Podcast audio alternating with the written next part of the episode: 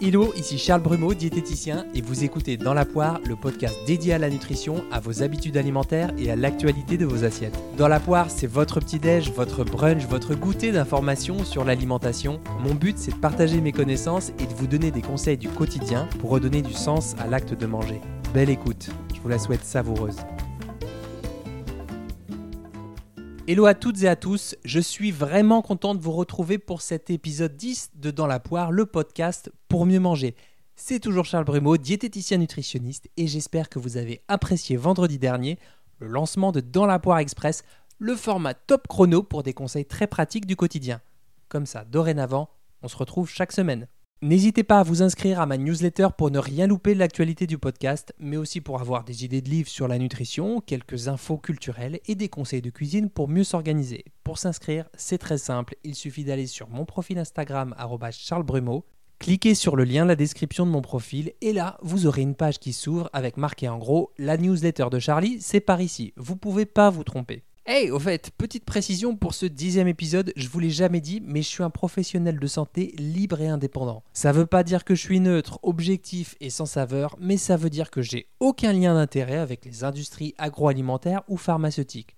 Franchement, par les temps qui courent, ça va sans dire, mais ça va mieux en le disant. Allez, petits bisous pour mes collègues qui animent des conférences rémunérées par telle ou telle industrie. Moi j'ai choisi un autre chemin, sans doute moins évident, mais peut-être plus cohérent. Alors aujourd'hui, c'est un épisode un peu particulier, le dixième, et je vous avais promis une FAQ, et vous m'avez pas loupé. Beaucoup de questions à traiter, alors on commence tout de suite par la première question. Le jeûne intermittent. Alors ça, c'est une question de Doty. Doty, si tu m'écoutes, la prochaine fois, si tu peux être un chouïa plus précise, parce que la question est très très très vaste. On peut parler santé, immunité, digestion, énergie, sensations alimentaires. C'est vraiment super vaste comme question, mais moi j'aime les challenges, donc il n'y a pas de problème. Vous inquiétez pas d'ailleurs, je vous prévois un épisode en entier dessus sur le jeûne intermittent. Il faut intéresser le jeune. N'oublions pas qu'il a 18 ans, il est plein d'une énergie débordante, qui a besoin à la fois d'être canalisé mais libéré en même temps. Le jeune est tourné vers l'avenir. Mais aujourd'hui, l'avenir ne se tourne plus vers le jeune. Doit-il aborder l'avenir en lui tournant le dos euh, Le jeûne Bon, c'est vrai déjà qu'il faut jamais oublier l'accent sur le jeûne. Le jeûne. Alors le jeûne, en vrai, on en fait toutes et tous. Oui, effectivement, ça vient du latin dis jejunare, qui veut dire interrompre le jeûne. Donc, quand on mange pas, on jeûne. Vous dînez, vous ne mangez rien entre le dîner et le petit déjeuner du lendemain, bah vous jeûnez en fait. Je joue à peine sur les mots, mais pas tant que ça. Le jeûne est vraiment pratiqué depuis très longtemps, mais aujourd'hui on en a un peu peur parce qu'on vit dans une société d'abondance pour la majorité d'entre nous et qu'on n'aime pas forcément l'idée de se priver volontairement de nourriture. Donc je vais juste parler du jeûne intermittent le plus connu, le 16-8, c'est aussi le plus facile à mettre en place. Ça veut dire que sur une journée de 24 heures, il y a 16 heures pendant lesquelles on mange pas, 8 heures pendant lesquelles on s'alimente. Concrètement, après un dîner pas trop tard, on file se coucher et on saute le petit déjeuner, ou alors on saute le dîner selon vos préférences. Le jeûne intermittent n'est cependant pas indiqué pour les enfants, les ados, les femmes enceintes et les personnes souffrant d'un trouble du comportement alimentaire. Alors qu'est-ce qui se passe quand on jeûne? Oh jeûne Oh tu sais qui je suis oh? oh tu sais qui je suis oh? Oh, je suis un fou.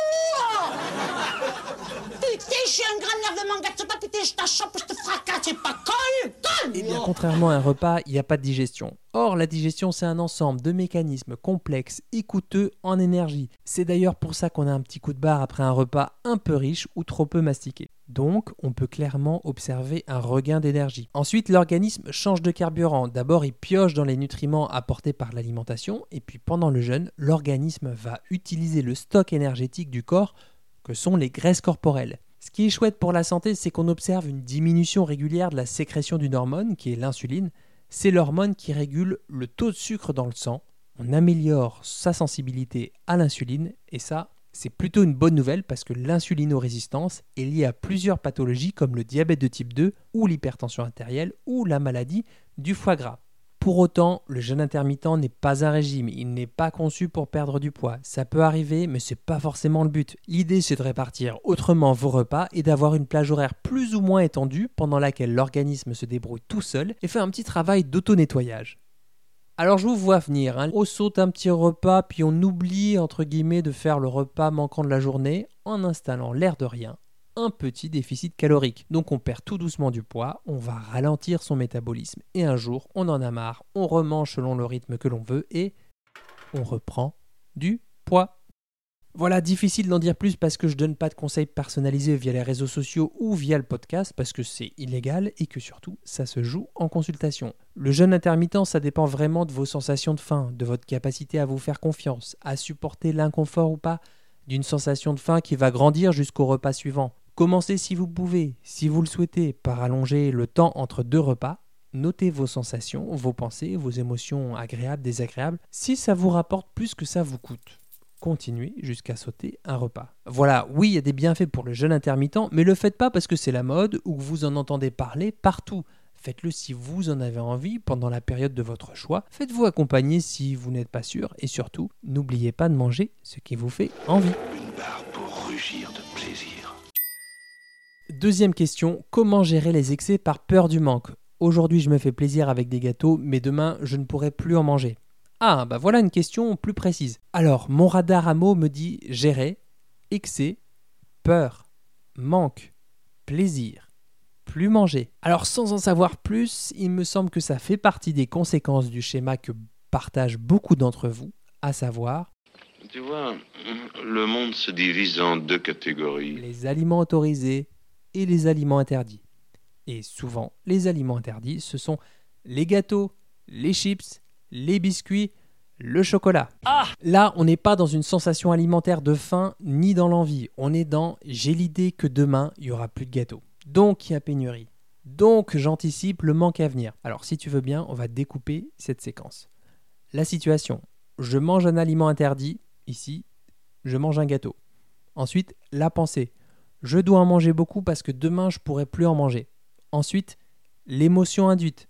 Bon, là, c'est facile, c'est la peur de manquer. Et la conséquence de cette émotion induite, je fais des provisions en prévision du manque. Voilà, encore une fois, je ne fais pas de prise en charge par le podcast interposé, c'est pas du tout indiqué. En revanche, ta question, elle me fait penser à une métaphore que j'ai vue cette année lors d'un module du GROS, le groupe de réflexion sur le surpoids et l'obésité.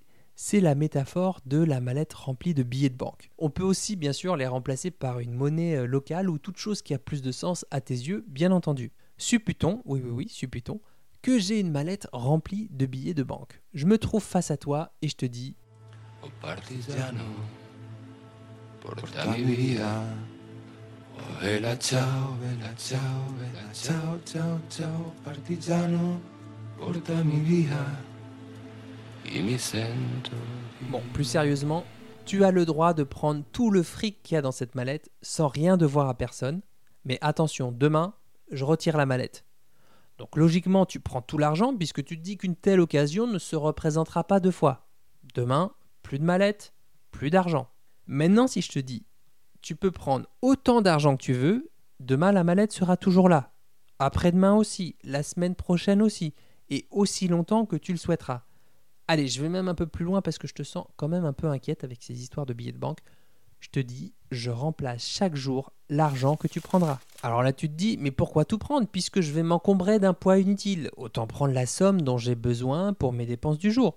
Demain, je ferai la même chose. Et ma foi, si j'ai besoin ou envie de rien pour aujourd'hui, eh bien, je prendrai rien. Voilà, maintenant remplace ces billets par ces gâteaux et regarde s'il y a des raisons objectives pour qu'il y ait dans ce pays, la France, une pénurie de gâteaux dès demain matin. C'est peu probable, bien entendu, mais tu manges en fonction de cette idée-là et cette pensée-là, cette idée-là, je peux pas la changer pour toi. On va creuser un peu plus. Si, si par exemple, le mangeur ou la mangeuse a peur de sa faim, elle voudra plutôt éviter l'objet de sa peur, donc de se trouver confronté à sa faim, puisque ça l'expose à un risque de dérapage, de craquage, il ou elle mangera avant de ressentir la faim. Au terme du repas, pour éviter un retour de la faim trop précoce, il ou elle mangera au-delà de son rassasiement, en mode on sait jamais, comme ça je suis tranquille, des fois que demain il n'y en aurait plus, et donc au-delà de ses besoins réels. Donc conclusion, le contrôle que tu fais sur ton alimentation empêche bien d'agir en fonction de tes besoins et de tes envies. Bon voilà, à défaut d'une réponse avec une solution toute faite, toute claire, j'espère que cette métaphore t'aura au moins aidé à cheminer. Troisième question, quels sont les meilleurs repas post-entraînement? Alors là, mais ça dépend juste de quel sport tu fais, si tu refais du sport le lendemain, de tes objectifs.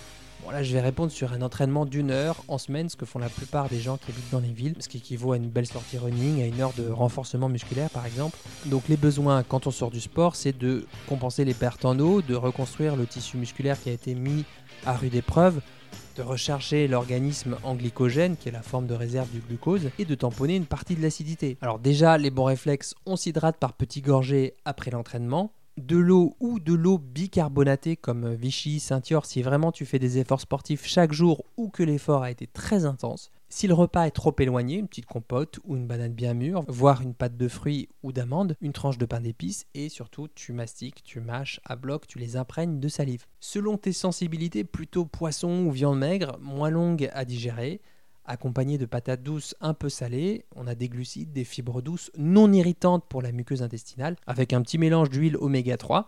Et puis tu termines par un yaourt au lait de ton choix ou une compote. On peut aussi miser sur un mélange de riz basmati, de lentilles d'un peu de noix de cajou, de courgettes cuites revenues à l'ail si vous le tolérez, un peu de feta et de coriandre fraîche, et on peut finir avec une compote ou une semoule au lait de ton choix. Voilà, là c'est le nutritionnellement correct, c'est ce qu'on recommande après une compétition, après des courses, c'était juste pour vous donner les grandes lignes. Le tout, c'est vraiment d'éviter les graisses cuites comme des fritures qui vont ralentir la vidange de l'estomac ou des aliments trop riches en fibres qui vont diminuer l'absorption des nutriments. Maintenant, si vous vous entraînez pas le lendemain ou que vous n'êtes pas en mode compétition dans 5 jours, vous mangez ce qui vous fait envie, vous mastiquez bien vos aliments, vous buvez de l'eau et dormez bien et tout ira bien.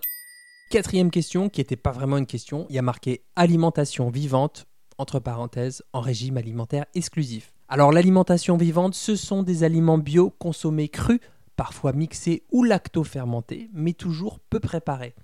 En gros, c'est la nourriture fournie par la nature juste après récolte. On trouve des légumes, surtout des légumes verts, des jeunes pousses, des graines germées, des algues, quelques fruits, des noix. Donc la priorité, c'est le potentiel vivant de l'aliment. Bon, par exemple, là on est dans la poire, donc une poire sera crue, mais pas forcément vivante parce qu'elle aura subi un traitement, en l'occurrence une irradiation. Même chose pour la cuisson puisque la cuisson fait perdre des enzymes et des vitamines sensibles à la chaleur. On cuit les aliments jusqu'à 40-42 degrés.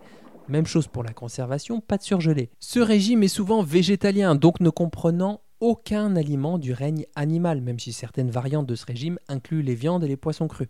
On retrouve aussi des combinaisons alimentaires qui consistent à pas mélanger certains groupes de nutriments, par exemple les protéines avec les féculents ou les fruits sucrés avec les fruits acides. Bon, Clairement, ce qui va dans le bon sens, selon moi, c'est un bel apport en fibres, un bel apport en antioxydants, donc potentiel sympa pour des actions anti-inflammatoires. Bon, avec la dose de cru, on est d'accord qu'il faut mastiquer ces aliments 30 fois, 50 fois pour éviter le risque de ballonnement et d'inconfort digestif. Pour le reste, ben, c'est un régime qui est très normé, pas facile de le suivre sur le moyen ou long terme et des possibles carences en calcium, vitamine D, zinc, je dirais également poids à surveiller puisqu'il y a une fonte musculaire possible parce que les apports en protéines sont plus compliqués à obtenir et bien sûr une supplémentation en B12 quasi obligée. Voilà, et puis parfois dans le contexte ça peut être aussi intéressant de manger du cuit, notamment lorsqu'on mange rapproché de l'effort sportif, avant l'effort ou en récupération par exemple, une compote passera mieux qu'un fruit cru par exemple.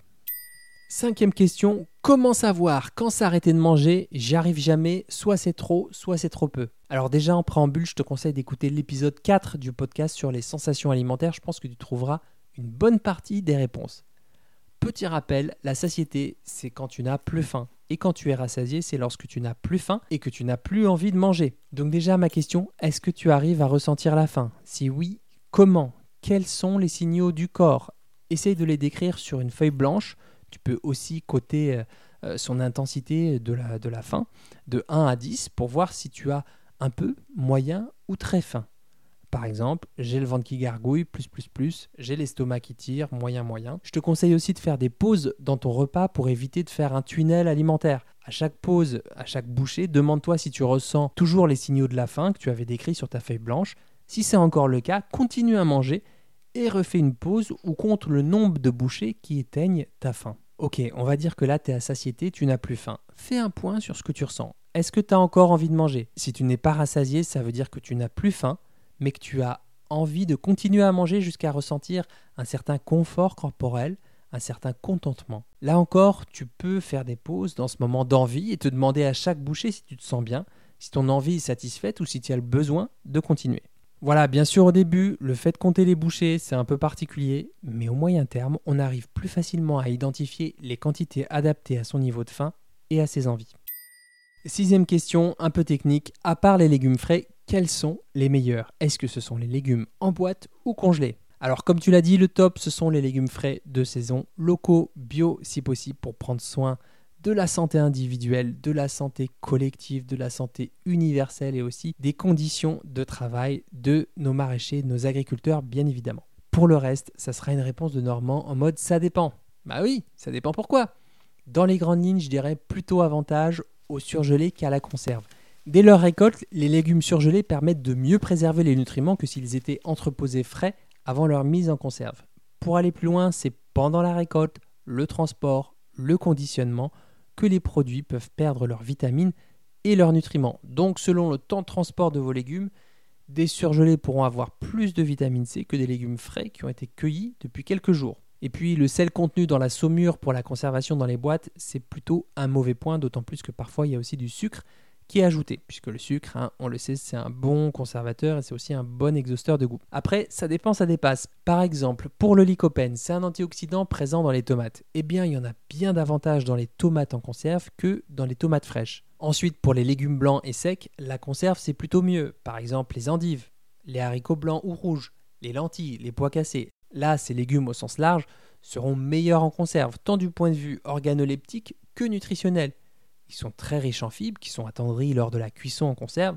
Ils sont donc plus faciles à manger et surtout plus digestes. A l'inverse, la surgélation durcirait leurs fibres, les rendant moins digestes et moins agréables à déguster. Même chose pour les légumes qui ont plus de 90% d'eau comme la tomate, le concombre, les radis, les champignons, les épinards. Donc soit ce n'est pas indiqué pour le surgeler, soit il vaut mieux les blanchir à l'eau bouillante quelques minutes avant de les surgeler.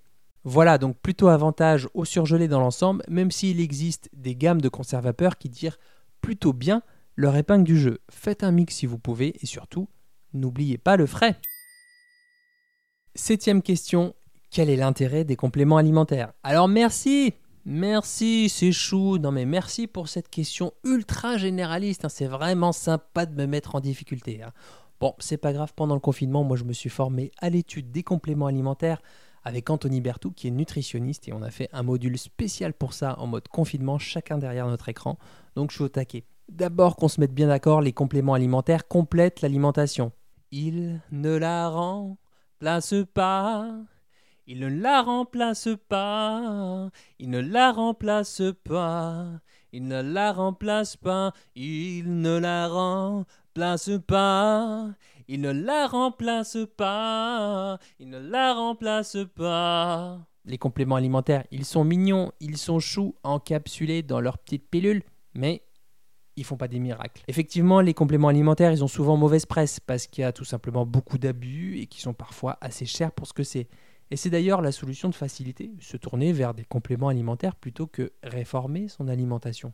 Alors la règle des compléments alimentaires, comme ce sont des formules très concentrées, elle est plus dictée par des objectifs de non-toxicité, donc de prudence, que des impératifs d'efficacité. Voilà, ça c'était une petite pique euh, côté pilule miracle. Pour les vitamines et minéraux, la règle c'est qu'il faut qu'ils contiennent au moins 15% des VNR pour avoir une quantité significative. La VNR, qui est la valeur nutritionnelle de référence, c'est une valeur décidée par l'European Food Safety Authority à partir de plusieurs critères. Par exemple, vous avez écrit sur les boîtes calcium 100% des VNR. Ça signifie, alors que le complément alimentaire est dosé à 800 mg de calcium par jour et qu'il suffit pour avoir un bon apport en calcium quotidien. Donc d'un côté, il y a ce minimum de 15% et de l'autre côté, il y a la DGA, la dose journalière admissible, c'est la dose à pas dépasser sous risque d'avoir éventuellement des effets néfastes pour la santé. Et ça, c'est défini par des études expérimentales, des données toxicologiques une limite qui est adaptée en fonction de notre mode de vie au global. Donc les compléments alimentaires, on retient la règle ni trop ni trop peu. Mais au-delà de la réglementation, le message principal que je voudrais faire passer, c'est que si on pense manquer de tel ou tel nutriment parce qu'on se sent fatigué, sans énergie, eh bien la complémentation, ça se fait pas tout seul dans son coin parce qu'on se pense carencé. D'une part, la composition des compléments alimentaires est très variable et d'autre part, il y a aussi des inquiétudes sur la façon dont ils sont conservés. Je pense à un exemple vous avez du mal à combler vos oméga 3 d'origine animale parce que vous n'avez plus envie de manger de poisson. Ok, ça vous regarde, on juge pas. Mais du coup, si on veut vous accompagner, et bien là, d'une boîte à l'autre de compléments alimentaires, on va avoir des variations sur l'indice de peroxydation, c'est-à-dire, c'est-à-dire la façon dont les oméga 3, qui sont très fragiles avec le temps, vont être oxydés et vont rancir. Et ça du coup, et ça du coup, c'est vraiment pas terrible pour votre santé. Le mieux c'est de consulter un professionnel de santé qui va vous poser plein de questions. En fonction de vos réponses, il vous prescrira ou non un bilan sanguin qui vous dira si vous manquez d'oméga 3. C'est plutôt comme ça que ça se passe. Voilà, après, comment les choisir? Les formulations dépendent tellement d'une boîte à l'autre, impossible de vous en dire plus. Juste une petite pique marketing, les compléments d'extrait au thé vert, ben, buvez 2-3 tasses de thé vert par jour, longuement infusé, bio si possible, à distance des repas, et vous les aurez, vos antioxydants, vos fameux épicatéchines. Et puis mollo sur les compléments en synergie, les fameux cocktails où on trouve de tout, il y a une pilule pour tout. Ben, ils sont souvent vendus très cher et en termes de physiologie, on perd beaucoup d'avantages par rapport aux produits unidosés. Et donc parfois vous prenez une pilule avec plein de vitamines associées dont vous manquez absolument pas, d'où l'utilité de se renseigner avec un pro de santé pour faire un bilan. Petite nuance pour terminer, certains compléments peuvent être intéressants à dose physiologique, donc selon les réactions normales de l'organisme et selon une formulation adaptée et associée à une alimentation équilibrée bien entendu. Alors j'avais aussi une autre question concernant la complémentation en B12 quand on est végétarien qui mange des œufs et du fromage. Alors la vitamine B12, c'est une vitamine très importante pour le bon fonctionnement du corps humain, notamment pour la formulation, notamment pour la formation des globules rouges, le renouvellement de nos cellules. Problème, on la trouve que dans le règne animal. Et quand on ne mange plus de produits animaux, le corps vit sur ses réserves qui peuvent durer plusieurs années, là en l'occurrence entre 3 et 5 ans. C'est pour ça qu'au début du végétarisme, on peut ne pas déceler une carence en B12. La consommation de produits laitiers et d'œufs permettent de prévenir le déficit en partie, mais elle suffit pas toujours parce que la vitamine B12 se trouve principalement dans le foie, dans les rognons de veau, de bœuf, d'agneau, dans les œufs de saumon, et elle se trouve en quantité bien moindre dans les œufs et le fromage. Puis en plus, la vitamine B12 dans les algues étant en quantité variable et surtout sous forme inactive, donc clairement, oui, une complémentation en B12 me semble indiquée dans ton cas. Huitième question, souvent traitée, mais toujours bien de le répéter, les méfaits du sucre, cette drogue. Là, je reconnais bien une question de, Céline qui me suit souvent sur Instagram. Ah là là, le sucre Pour tout ce qui est sucre, c'est moi l'expert. Prenez le festival, la fameuse tarte à la crème. J'étais là Et le pique-nique royal J'étais là Oh la reine Et les petits Ah bah oui, bah là, il était là tout le temps, partout, tout le temps partout Effectivement, c'est une question qui est souvent traitée. Bah, là aussi, j'en ferai un épisode complet, bien détaillé, bien sourcé, puisque la question, elle divise vraiment. D'un côté, il y a les tenants de le sucre est une drogue et que donc il est aussi addictif que les drogues dures, car c'est une drogue dure avec les études sur les rats, la Yale Food Addiction Scale, etc. De l'autre côté, d'autres scientifiques mettent en évidence le fait que le sucre peut générer des phénomènes d'accoutumance et que d'une part, les critères de Goodman, celui qui a mis en évidence ben, les différents critères de l'addiction en 1990, ben, ils ne sont pas remplis. Et que d'autre part, il s'agit d'une addiction comportementale et qui peut s'agir de produits uniquement sucrés de produits uniquement gras ou de produits gras et sucrés. Donc on répond alors à une souffrance par une consommation non contrôlée, frénétique, pour éviter le déplaisir de notre état, de notre état qui est, en souffrance. Et donc plus on l'évite, moins on la supporte cette souffrance. Et donc le cycle du trouble du réconfort se met en route. On mange de plus en plus souvent ce type d'aliments pour éviter des émotions difficiles de plus en plus mineures. Voilà, je suis pas sûr de trancher ce débat aujourd'hui, je crois que j'ai même pas envie de le trancher. Il y a du sucre dans de nombreux produits de l'industrie agroalimentaire. Même il y a du sucre dans de nombreux produits alimentaires tout court, y compris dans les produits dans lesquels il n'a rien à y faire. Oui, le sucre c'est bien pratique parce qu'il est peu cher, il sert d'exhausteur de goût, il sert de conservateur. Oui, il fait monter le taux de glycémie, génère des sécrétions d'insuline, il n'est pas forcément un ami de la santé s'il est consommé toujours, tout le temps, c'est sûr. D'un autre côté, désigner le sucre comme le coupable à lui seul de l'obésité, des maladies de civilisation, ça revient à pointer du doigt bah, celles et ceux qui le fabriquent, ça c'est pas très gênant, mais aussi, quoi qu'on en dise, celles et ceux qui le consomment.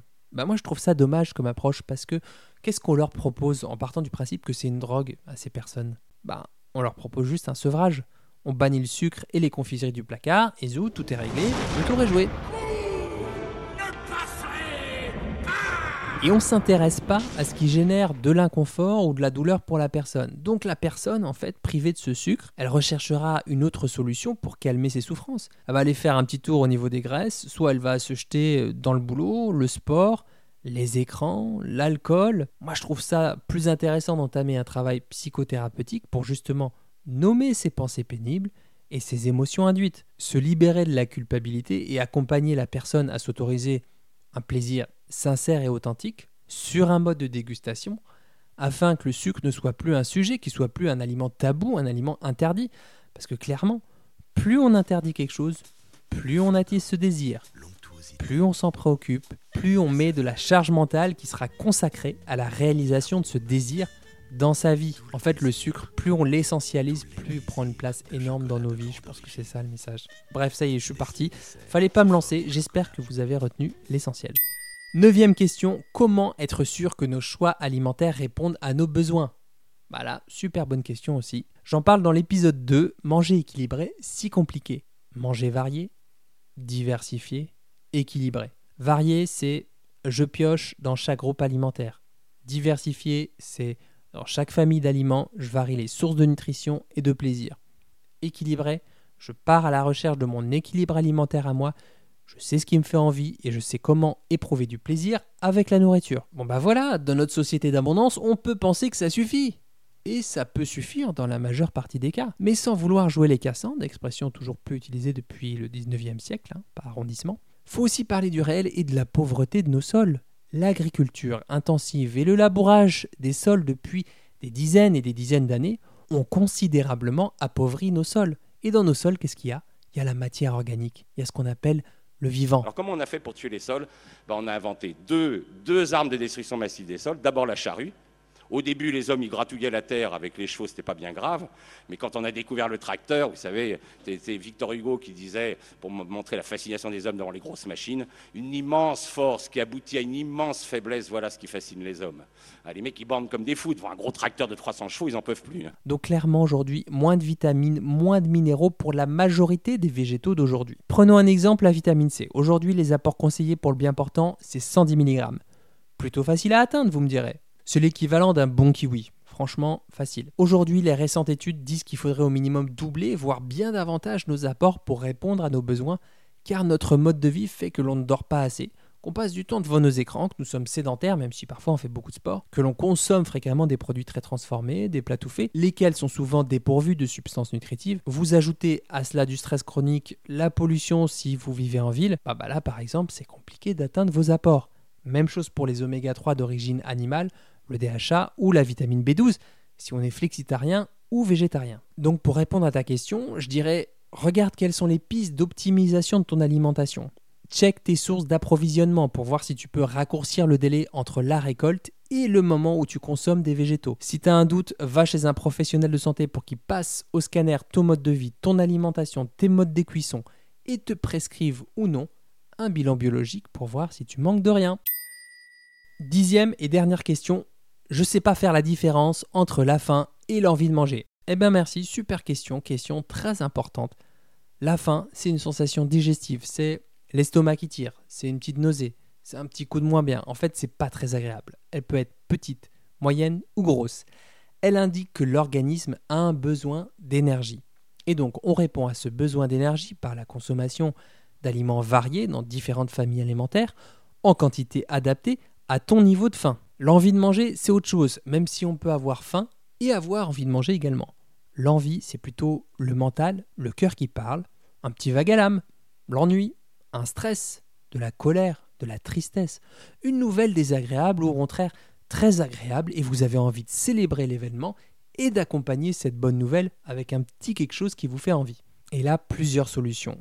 Soit la stratégie de je lutte, je résiste, qui peut aller quelques heures ou quelques jours, et vous allez juste reporter cette envie de manger qui va devenir de plus en plus irrésistible, humeur toujours pas apaisée, soit la stratégie de la pomme slash yaourt, parce que c'est elle-ci peu calorique et qu'il y a dans les fibres de la pomme des bons sucres, avec plein de guillemets bien entendu, là vous répondez à une envie par une solution comme si vous aviez faim. Donc après ce petit combo pomme-yaourt, vous aurez quand même envie de chocolat humeur toujours pas apaisée, et vous pourrez même vous en vouloir d'avoir mangé une pomme et un yaourt pour pas grand-chose, puisque vous aviez envie de chocolat. Sinon, autre stratégie, c'est celle de répondre justement à cette envie de manger en dégustant tranquillement l'aliment qui vous fait envie, le vrai aliment qui vous fait envie, hein, pas le chocolat noir à 90%. hein. Si c'est du chocolat au lait avec des noisettes, ce sera celui-là.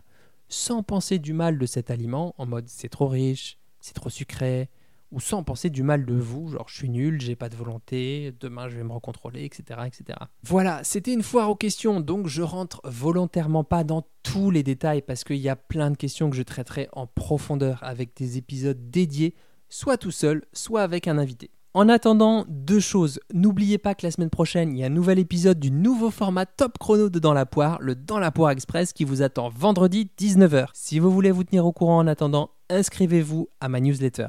Ensuite, même si je prends énormément de plaisir à concevoir, réaliser et produire ce podcast, partagez-le sur vos réseaux et si vous êtes timide, mettez-moi juste 5 étoiles sur Apple Podcast avec un avis sincère.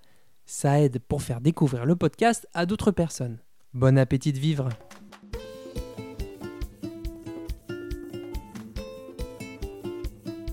Si vous avez appris au moins une chose, une seule chose dans cet épisode, le meilleur moyen pour soutenir mon travail et m'aider à faire connaître dans la poire, c'est de le partager. Vous l'écoutez sur une appli de podcast, commentez, posez-moi des questions, proposez-moi des thématiques, comme ça j'apprendrai à mieux vous connaître. Si vous êtes sur Audible, Spotify ou Deezer, c'est top, partagez les bonnes ondes à vos proches. Si vous l'écoutez sur Apple Podcast, mettez-moi 5 étoiles, je sais que ça vous demande un tout petit effort, mais ça m'aide vraiment beaucoup pour la suite de l'aventure. D'ici là, restons en contact sur le blog charlesbrumeau.com, sur Instagram à charlesbrumeau, où vous trouverez un lien pour me rejoindre pour une consultation en visio. Merci de votre écoute, de votre attention, de votre temps. Mettez-les au service de votre alimentation.